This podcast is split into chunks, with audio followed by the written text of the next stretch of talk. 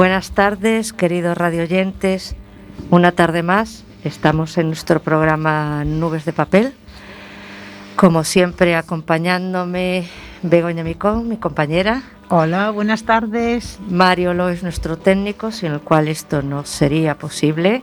Y hoy tenemos como invitada a Margot Costa, con la que hablaremos distendidamente sobre aventuras literarias. Hola, Margot. Hola, muy buenas.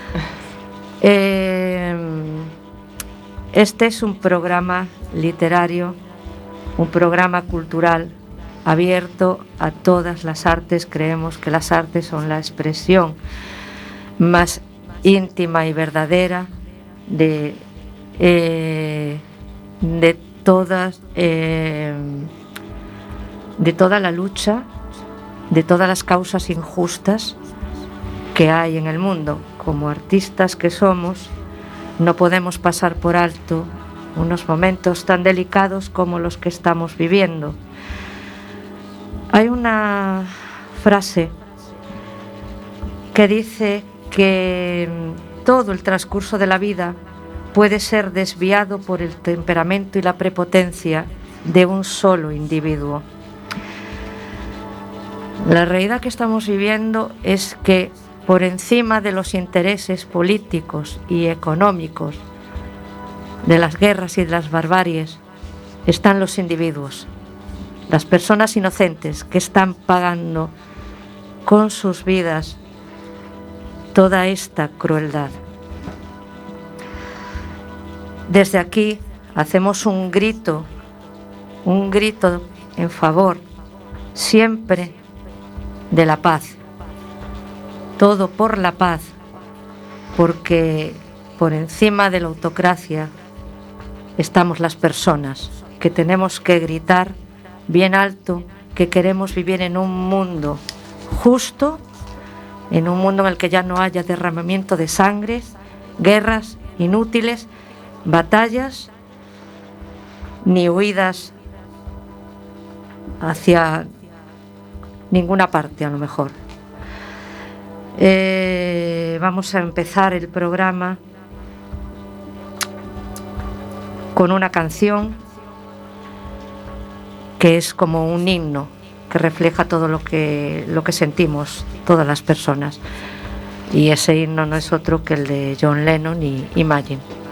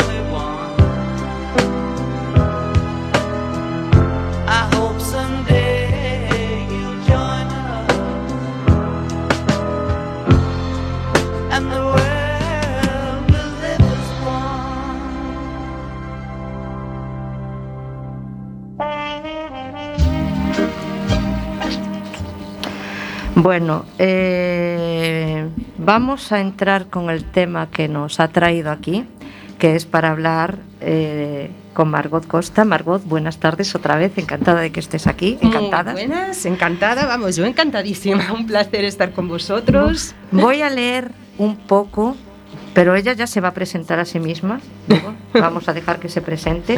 Yo voy a leer porque ella ha traído uno, una de sus novelas, Gritos desde el a ver si lo digo bien, Margot.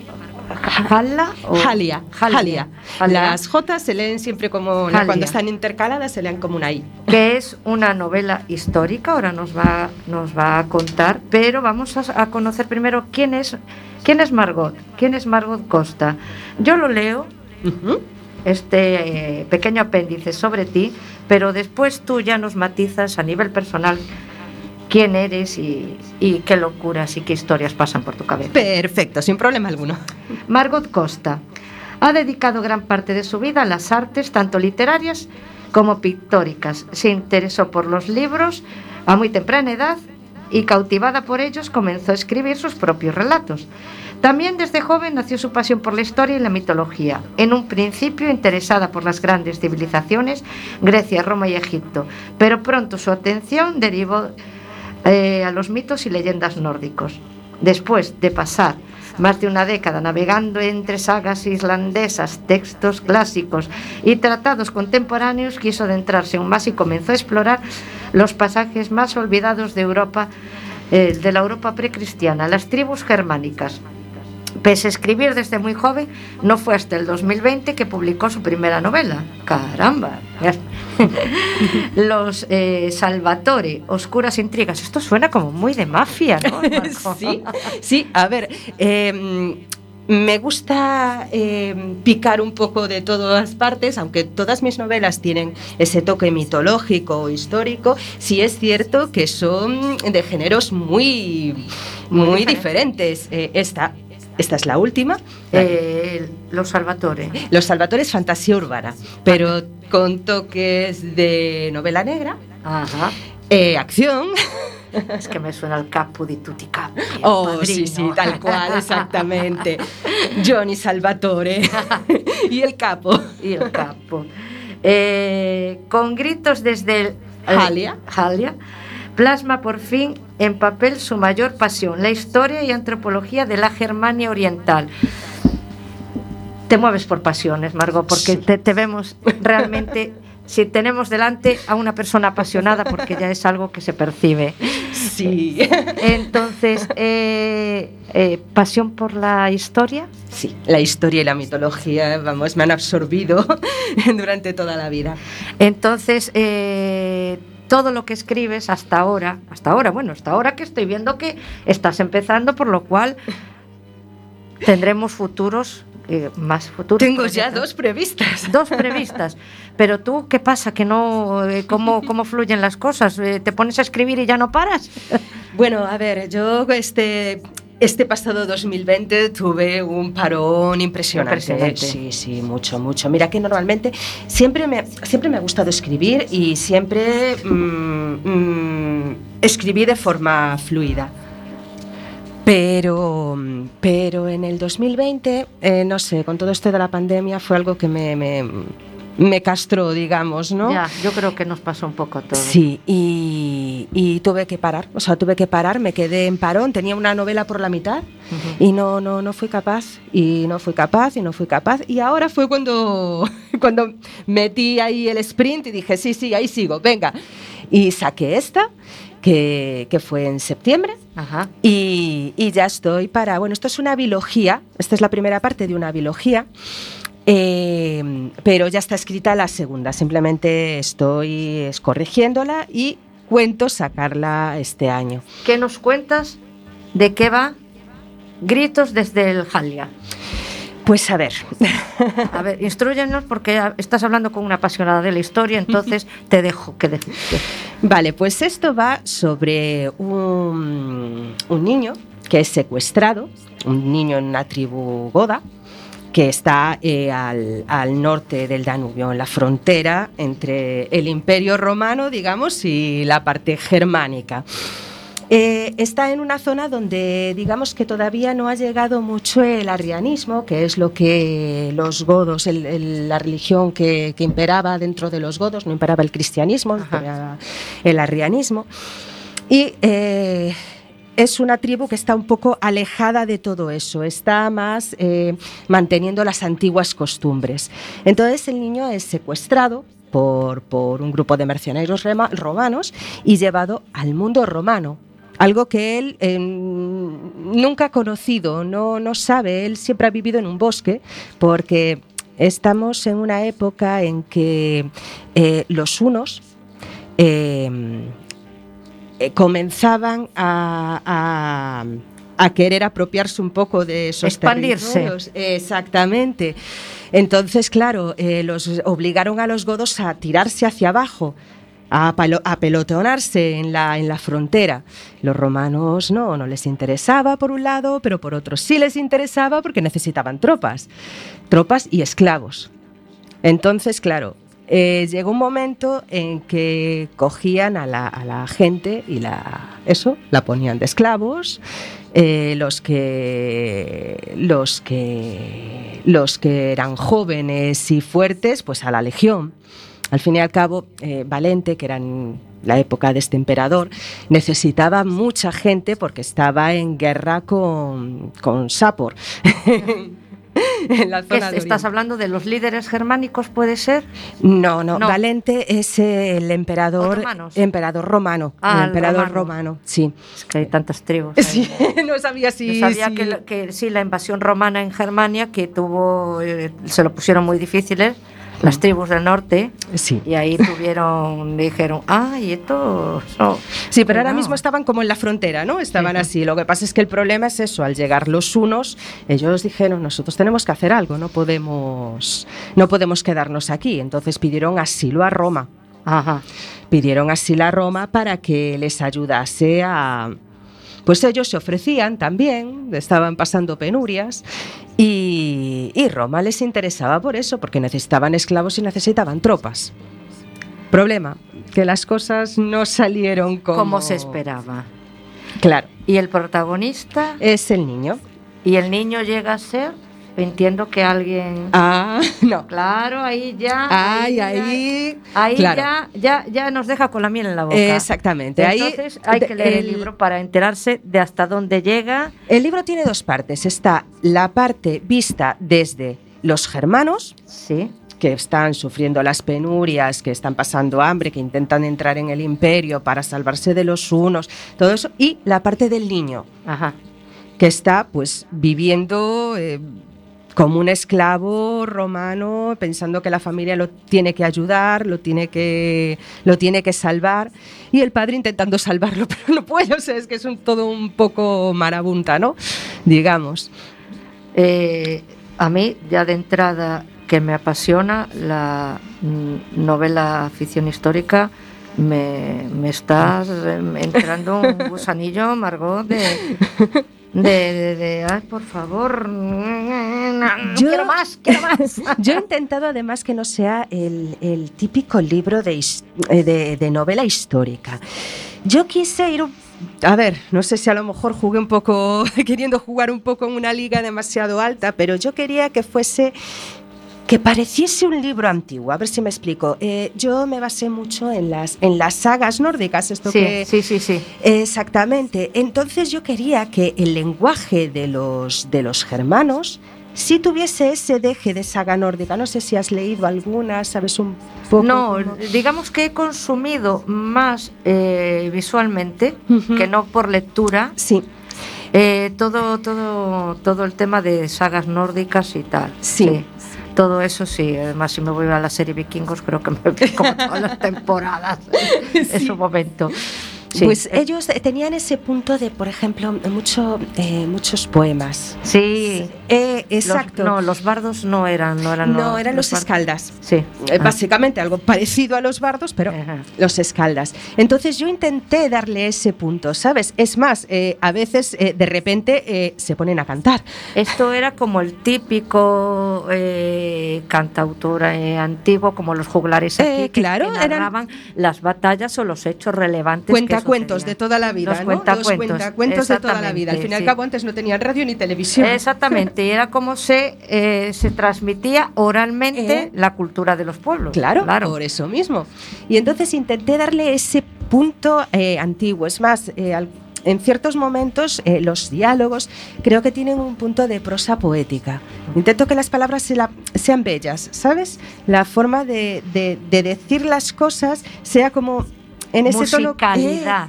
Eh, exacto. una musicalidad al eh, libro. Eso es lo que he intentado. Es por haberlo conseguido. eso lo, tendrán que decir los lectores. Te lo diré porque eh, lo, lo leeré. de esos, eh, en este caso sí estoy segura. A veces no lo digo con la boca tan abierta, pero es literatura que me atrae ya de por sí. Pues ya me ah. dirás, ojalá que te guste. Margot, ¿dónde podemos encontrar tus libros? Pues mira, los libros están en editorial, entonces eh, los puedes pedir en cualquier librería, están en Amazon, en Casa del Libro, o sea, no es difícil En librería yo voy, pregunto por tu libro, me lo buscan y bien, está bien. Pues a los que os guste, eh, cuentos desde el Jala, eh, Jalia, Jalia, Jalia, Jalia, eh, ficción histórica.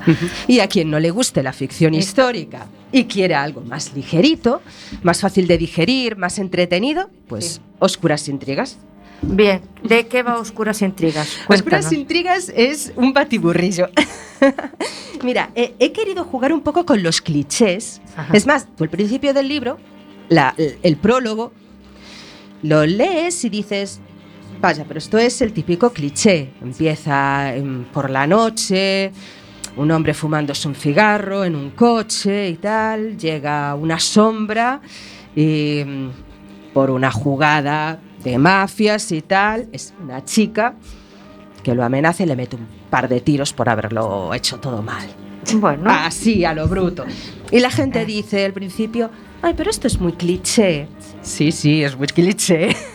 Pero Ese es el principio, porque después se van a encontrar con un demonio etrusco. Cuenta, cuenta. ¿Estamos haciendo spoiler? No, no, no, ya lo ponen en, en, la, sinopsis, no, no es, es el principio, digamos. Con un demonio trusco que mm, lleva en su familia durante varias generaciones y que quiere hacer un pacto con ella. Y que el pacto es que si cumple todos sus deseos durante nueve días, ella, él podrá devorarla. Y a todo esto también se une un shinigami japonés. Eh, cuéntanos qué es un shinigami japonés. Un, shinigami es un, eh, un, segador de almas, eh, es un dios de la muerte. Se encargan de, por ejemplo, recoger a los suicidas.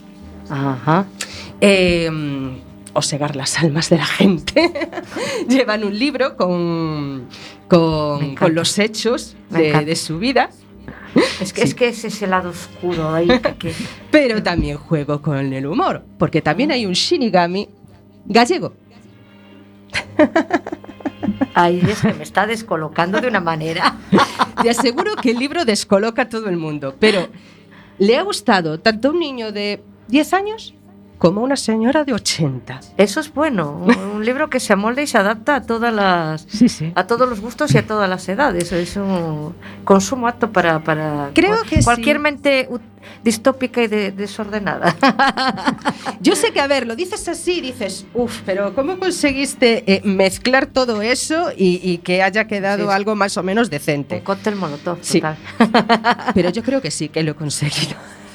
¿En qué terrenos se mueve Margot como escritora? Porque ya hemos tocado aquí ficción histórica, thriller, eh, negro o bueno, esto que acabas de, describir es, más bien... Eh, humor también, sí, sí, humor. Sí, sí, pero... Sí, sí.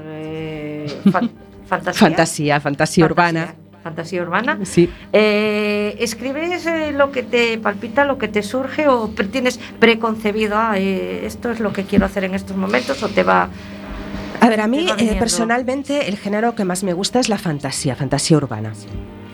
Eh, y es sobre todo lo que he escrito, porque a ver, he publicado solo dos libros, pero realmente tengo más libros que están ahí en un cajón diciendo, bueno, pues dentro de poco quizás hasta los publique también, ¿no? Siguen ahí esperando.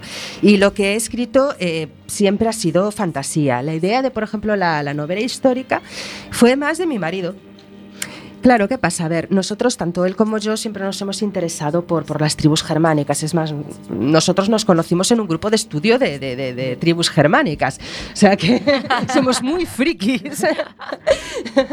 Entonces, claro, eh, él me dice, Jova, siempre escribes fantasía, ¿no? Pero pero te, gusta tanto la historia, ¿por qué no intentas escribir un libro que se aleje un poquito de, la, fantasía pura y dura y, metas eh, más histórico? Por ejemplo, esta batalla que fue tan importante, pero no sé si lo he dicho, pero el libro está basado en la batalla de Adrianópolis, una batalla que, sí, de Adrianópolis, eh, una batalla que ocurrió en el siglo IV entre godos y romanos. Una batalla muy importante que bueno, creo que voy a hablar de ella, pero bueno, la verdad la tengo en mente, pero no concretamente, no sé ni quiénes intervinieron en la, en la batalla ni nada, porque a veces te quedas con nombres de ciertas batallas. Sí, es godos contra romanos. Es más, eh, eh, se dice que en esa batalla fue justo cuando se hizo la, división entre godo, visigodos, y ostrogodos. Hasta en ese momento eran más o menos lo mismo, ¿sabes? Eran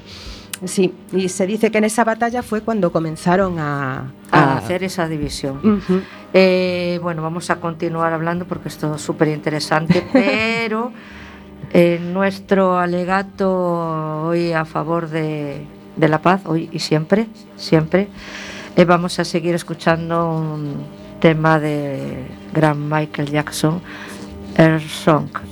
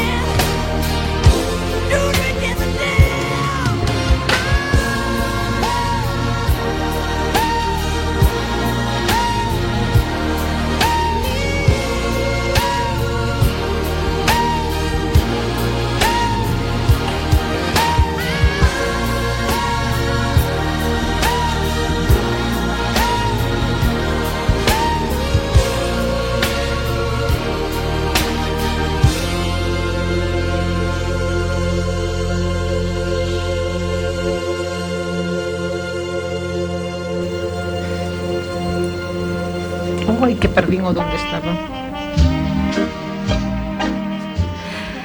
Bueno, Margot, estábamos metidas aquí con Halia, con eh, esta comienzo de saga, comienzo de saga. bueno, saga cortita, ¿eh? solo son dos. Bueno, bueno, bueno, bueno. Oye, es ¿verdad? biología. No Hombre, cuento, a ver si, a ver si los fans me piden mucho. A ver, uno se debe a los fans.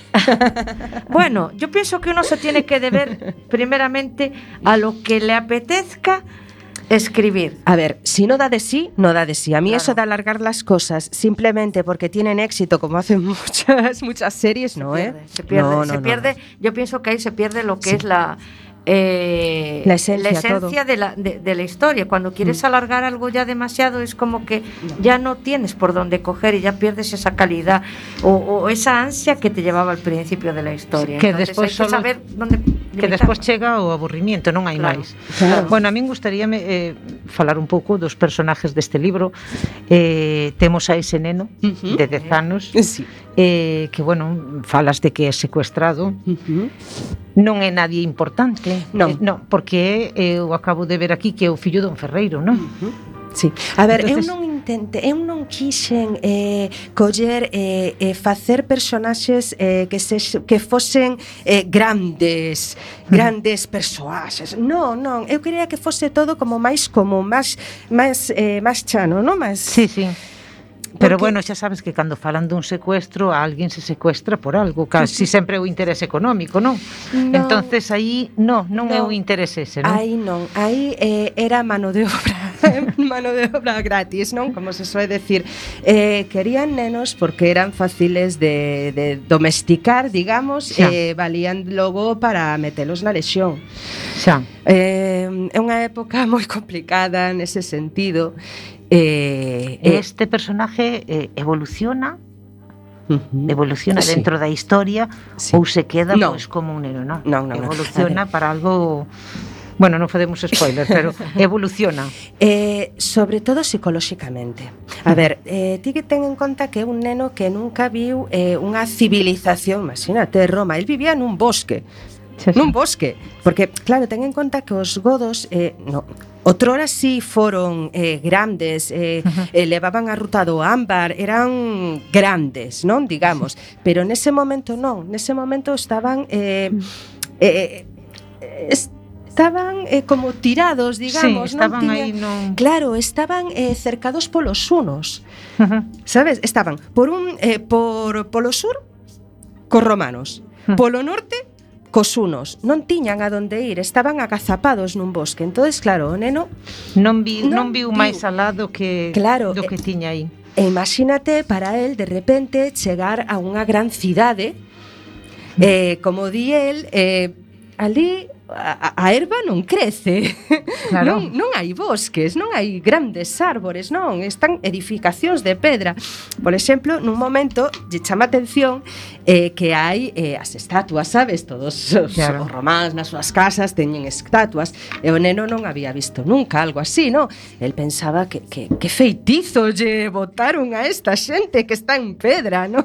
Claro, no, normal. Claro, esa inocencia Claro. Pero claro, o neno pouco a pouco vai evolucionando porque o neno tonto non é. Hombre, claro. eh, claro, Eso... E, e a mí me gustaría saber un personaje que creo que é malvado, falamos de outro personaje que Caesa. Uh -huh. Quen é? Caese é a dona, é a dona da casa onde vai a dar o, o, o rapaz. Claro, é a muller de Tullius, que é o mm. que o comprou, non? Digamos. A ver, creo que é un personaxe bastante complexo, porque mm. ten moito detrás, digamos. Ela eh, está casada con un alto cargo, non é que sexa aí, sabes, moitísimo, pero é un, unha persona ben posicionada, é unha muller que é moi caprichosa. É, digamos, culo vexo, culo quero, non? Ela... Claro, non é malvada, é caprichosa. Exactamente, é caprichosa. A ver, é que a mí non me gusta facer os personaxes vos nin malos, porque eu creo que ninguén é bo de todo, nin é malo de claro, todo. Sí, eh, sí. Gústame que os malos, entre comillas, eh, os usan por unha razón, pero elos non se creen malos. Non sei se me explico. A mí sí, non me gusta sí, eso do malvado. Eh, que está luchando por algo o, o que claro. es algo que, que para ellos está bien. Exactamente. Vale. Aí está. Por exemplo, eh, o problema todo do, da batalla esta desencadenase por unha persoa, non? Uh -huh. Vale, esa persona é di, bueno, vou a facer unha guerra e tal. Non, a súa idea non era que, que todo isto acabase facéndose unha bola de neve e que crease o que o, o final que se creou. Non, el simplemente estaba o seu, sabes? Si, sí, non non tiña grandes metas, senón iba claro, o día a día, non? Exactamente, aí está, non era esa ansia de poder, ningún é mm. ansia de poder, sabes? Simplemente día, son as circunstancias claro, que se levan a Claro. Eso. El non é pretencioso en demasía, o sea que el vai o día o día, e ese día Exactamente. Coincidiu, eh, tocou guerra. Claro. Eh, Entonces... Eh, por exemplo, eh, os, Roma, os romanos, elos eh, eh, veían a esclavitude como algo normal non pensaban que eh, o esclavo pasase mal, non? Eh, el, o esclavo era parte da, da, da mm, dos, dos mobles, non? Era un moble claro, máis, era, é que, era ganado. É que as, no, eh, nos agora vemos eh, a diferencia entre nobles e esclavos, pero... Antes non. Pero antes non. Antes eran bestias. Antes claro. era normal, sí, sí, sí, sí. non tiñan dereito nin a falar, nin a, nin a expresar as súas cousas, claro, a nada, absolutamente claro. a nada. Entonces, eles, a xente poderosa se creía con dereito de eh, desixir, porque non era outra palabra, claro. exixir que estos traballaran e fixeran todo o que estaba na súa cabeza claro. Eran para malvados. eles.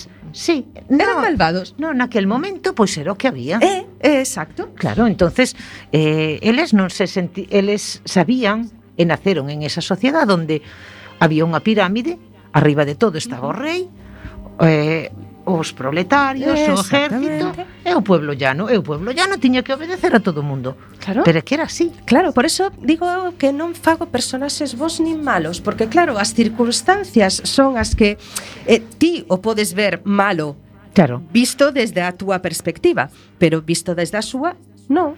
Claro. Eu intentei xogar un pouco con eso, porque eh, hai o punto de vista dos romanos, o punto de vista dos hermanos, o punto de vista do neno ¿Sabes? Intento xogar por aí. Es que al Claro. final, ¿qué es la línea definitoria? ¿O cómo se define lo que está bien y Eh. lo que no está bien?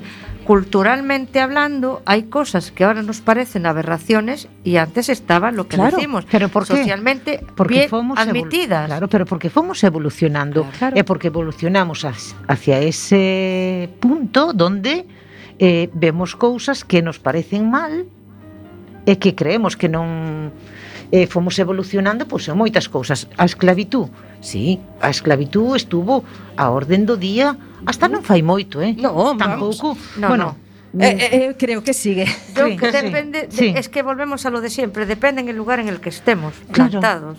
Veremos sí. que realmente hay eh, vivimos en el mismo mundo, pero son mundos diferentes. Uh -huh. Son cosas totalmente claro. diferentes. Entonces, es el mismo planeta, pero son realidades tan distintas. Uh -huh. Claro, las, y las culturas, eh, y culturalmente, cultura, culturalmente, culturalmente, pues eh, hay ciertos, pues eso, en ciertos lugares, en ciertos países. Eh, bueno, a mí tampouco me gusta xogar con bandeiras, pero sí, eh, sí hai sí, certas sí, hai latitudes do planeta onde está eh, Ahora, ti fas isto, ti estás para facer isto e ti isto. Eh, e non te queixes. E non, non pode haber, eh, nadie se pode escapar do redil. Aí o tes. Agora nos, pero que eso pasou nos ao mellor a, ao mellor a nos non, pero eh, sí que os nosos pais uh -huh. estuveron vetados en moitas cousas. Totalmente. O cine, o cine en España estuvo vetado. Hai películas que vemos ahora que non, non se, se podían. chegaron. non. É que por enseñar un muslo e decimos ahora, Dios mío, vamos a ver, eu eh, non cheguei aos 50. Quero decir, non cumplín aínda os 50. Sí Pero vexo eh, cousas que antes pois que, que tampouco me parecen tan exageradas eso de decir, ai, eh, eh, Rose se acordará cando éramos nenas, verdad? Había as películas que poñían un rombo. E os rombos, ai, os, rombos. os dos rombos. sí, sí, e como sí, sí, puxeran sí. un rombo había que ir pa cama, pero que eu quería entender por que poñían os rombos. Por un vestiño maior, pero que eu non entendía. pico, esa... el concepto el concepto de sociedade lógicamente claro, ha cambiado. foi evolucionando. Sí, no? ya, y, se supone que ha evolucionado. Bueno, a ver. sí, hombre se supone. Se supone. pero hay ciertas eh, al final es existe la parte animal y la parte racional yo creo que la parte animal es como la más instintiva que es la que lleva a ciertas personas o a ciertas élites vamos a decirlo a querer eh, ¿Cómo, cómo es eh, cómo hacían los antiguos animales de lo del territorio marcar su territorio? Ah, sí. Vale. sí, sí. Entonces, muchos conflictos, y lo vemos aquí, lo vemos en, en la saga que has escrito tú, no es algo real, no es algo de ahora. No. Los territorios siempre han llevado a luchas desde épocas ancestrales. Sí, sí, hasta hoxe mismo. Hasta hoxe mismo, porque cantas, Pero- cantos problemas hai con herencias e Sí. Pois son loitas, ámbitos, en todos sí, os ámbitos, sí. Son loitas de territorios, falo entre familias, uh -huh. pero eh, pero en sí, todos sí, os sí. ámbitos está, claro que sí. Sí, sí, e todos Entonces... queren a posesión do territorio e eu eh, espero que os galegos nunca pidan a independencia, porque chegamos ao Duero chegamos casi a Madrid e a Cantabria. E desver, eh, cando cando Galicia pide Eh, independencia. es la gran contradicción del mundo en el que est- eh, o del momento en el que, estamos viviendo. Es supuestamente una sociedad mucho más globalizada. Todo el mundo está polariza, está polarizado, está en todas partes. Sí. Pero es volvemos a esa parte ancestral de querer seguir marcando territorios, pero ¿qué más da? ¿Quién pone las fronteras? ¿Qué importan las ¿Qué es un fronteras? Hay que estar por encima de las fronteras, hay que ir más allá y pensar en las personas que pueblan Pero el dinero, el dinero. los intereses, es, los intereses. Es muy dulce. los intereses. Al final, los intereses. Eh, estamos debatiendo sobre cosas muy interesantes, pero vamos a escuchar la última canción. Eh, a mí me gusta mucho agradecer porque creo que en la vida, cuanto más agradeces, más el universo parece que trae las cosas buenas. Entonces, por eso escogí la canción de Mercedes Sosa, Gracias a la vida. Ay, Dios mío, que me está entrando un dolor de cabeza. Uf. Ahora vamos a cantar todos. Todos juntos, por favor. Gracias, muchas gracias.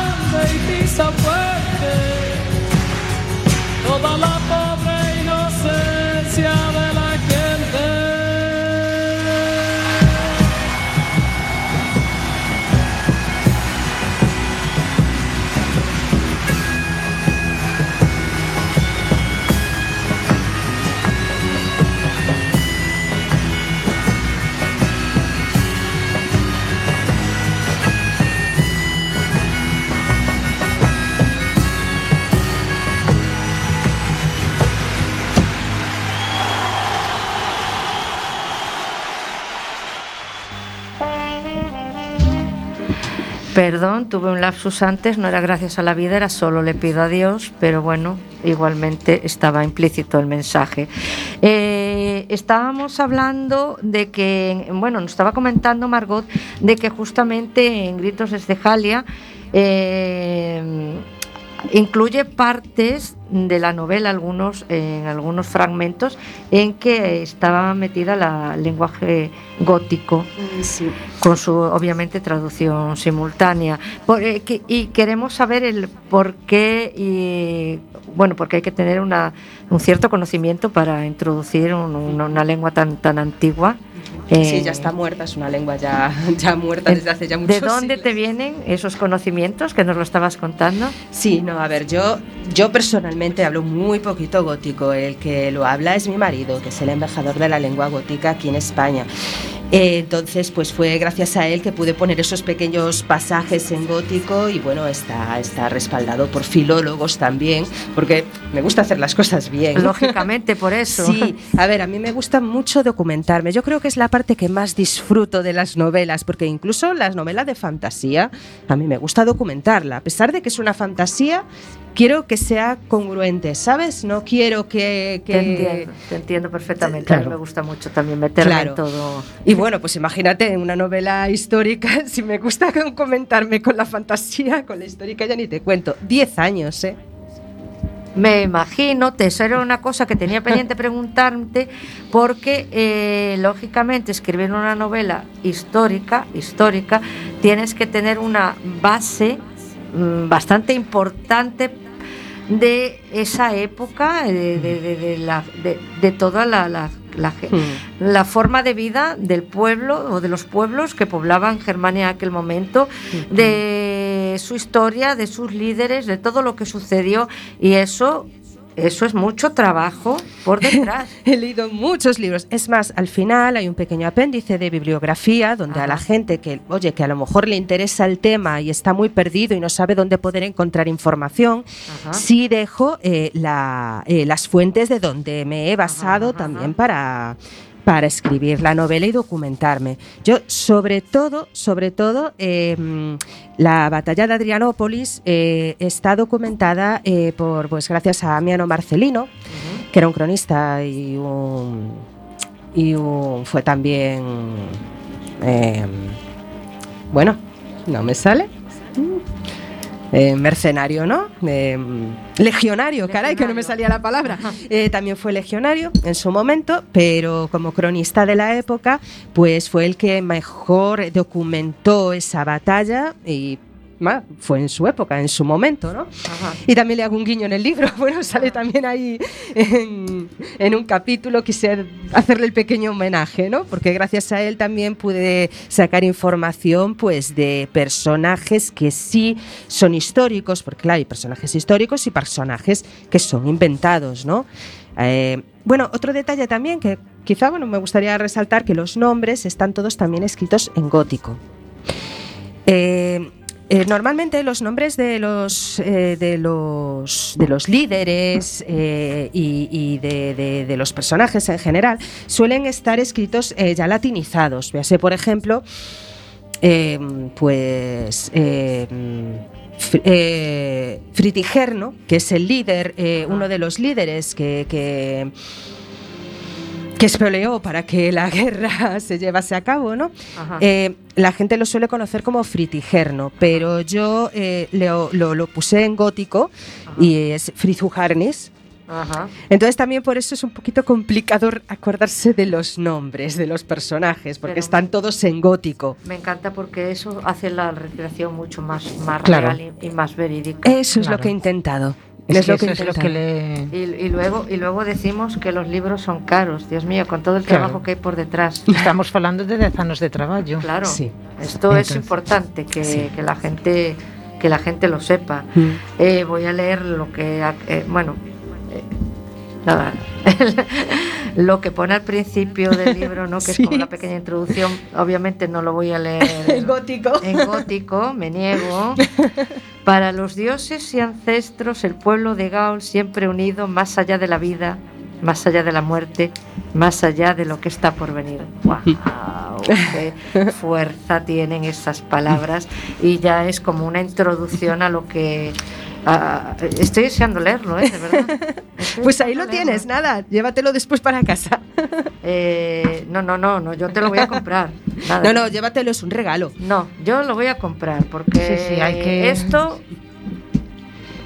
Eso, merece- sí. claro, Sabemos o que é, verdad? Rosa? sabemos lo que es. E mira, como o tempo pasa voando, pues a mí me gustaría que nestes últimos minutos, porque nos quedan casi nada, sí, A mí sí que me gustaría, vai pensando, pois eventos que teñas, pois a corto plazo, que, que vas a facer, que que, que non estás preparado para, para xa.